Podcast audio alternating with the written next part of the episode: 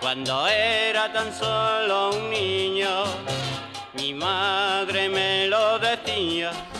Acaba de estrenarse la nueva película de James Bond, No Time to Die, Sin Tiempo para Morir, un Bond al que ha calificado de moñas el mismísimo Arturo Pérez Reverte.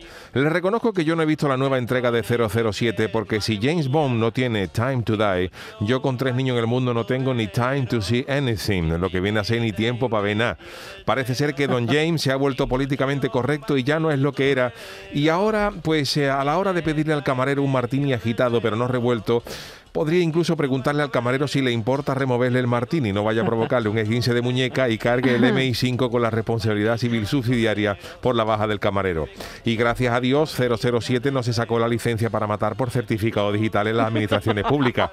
Porque ahora que estoy yo inmerso en ello para los trámites de mi nuevo hijo Pablo, les puedo asegurar que como James Bond pidiera esa licencia para matar por medios telemáticos a la, a la administración, no tenía ahora mismo ni una licencia para dar pellizco. Doy fe de ello. Pero hoy vamos a dejarnos y vamos a, a felicitar como se merece a don James Bond, porque hoy se celebra el Día Mundial de James Bond, como cada 5 de octubre.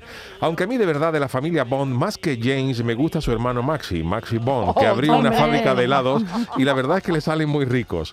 Pero debo de reconocer que las películas del 007 tienen su cosa, con esas espectaculares persecuciones y esas suntuosas amantes que don James se trajinaba. El coche de James Bond era la envidia de todos los que tenían un R5 o un Panda, a cuyos dueños se le caía la baba cuando veían aquel Aston Martin equipado con más tontería que el ropero de un payaso. Eso sí, a lo largo de todos estos años, James Bond ha cambiado de cara más que Ricky Martin o Mickey Rourke. Bond ha tenido el careto de Sean Connery, George Lazenby, Roger Moore, Timothy Dalton, Pierce Brosnan y el último, Daniel Craig.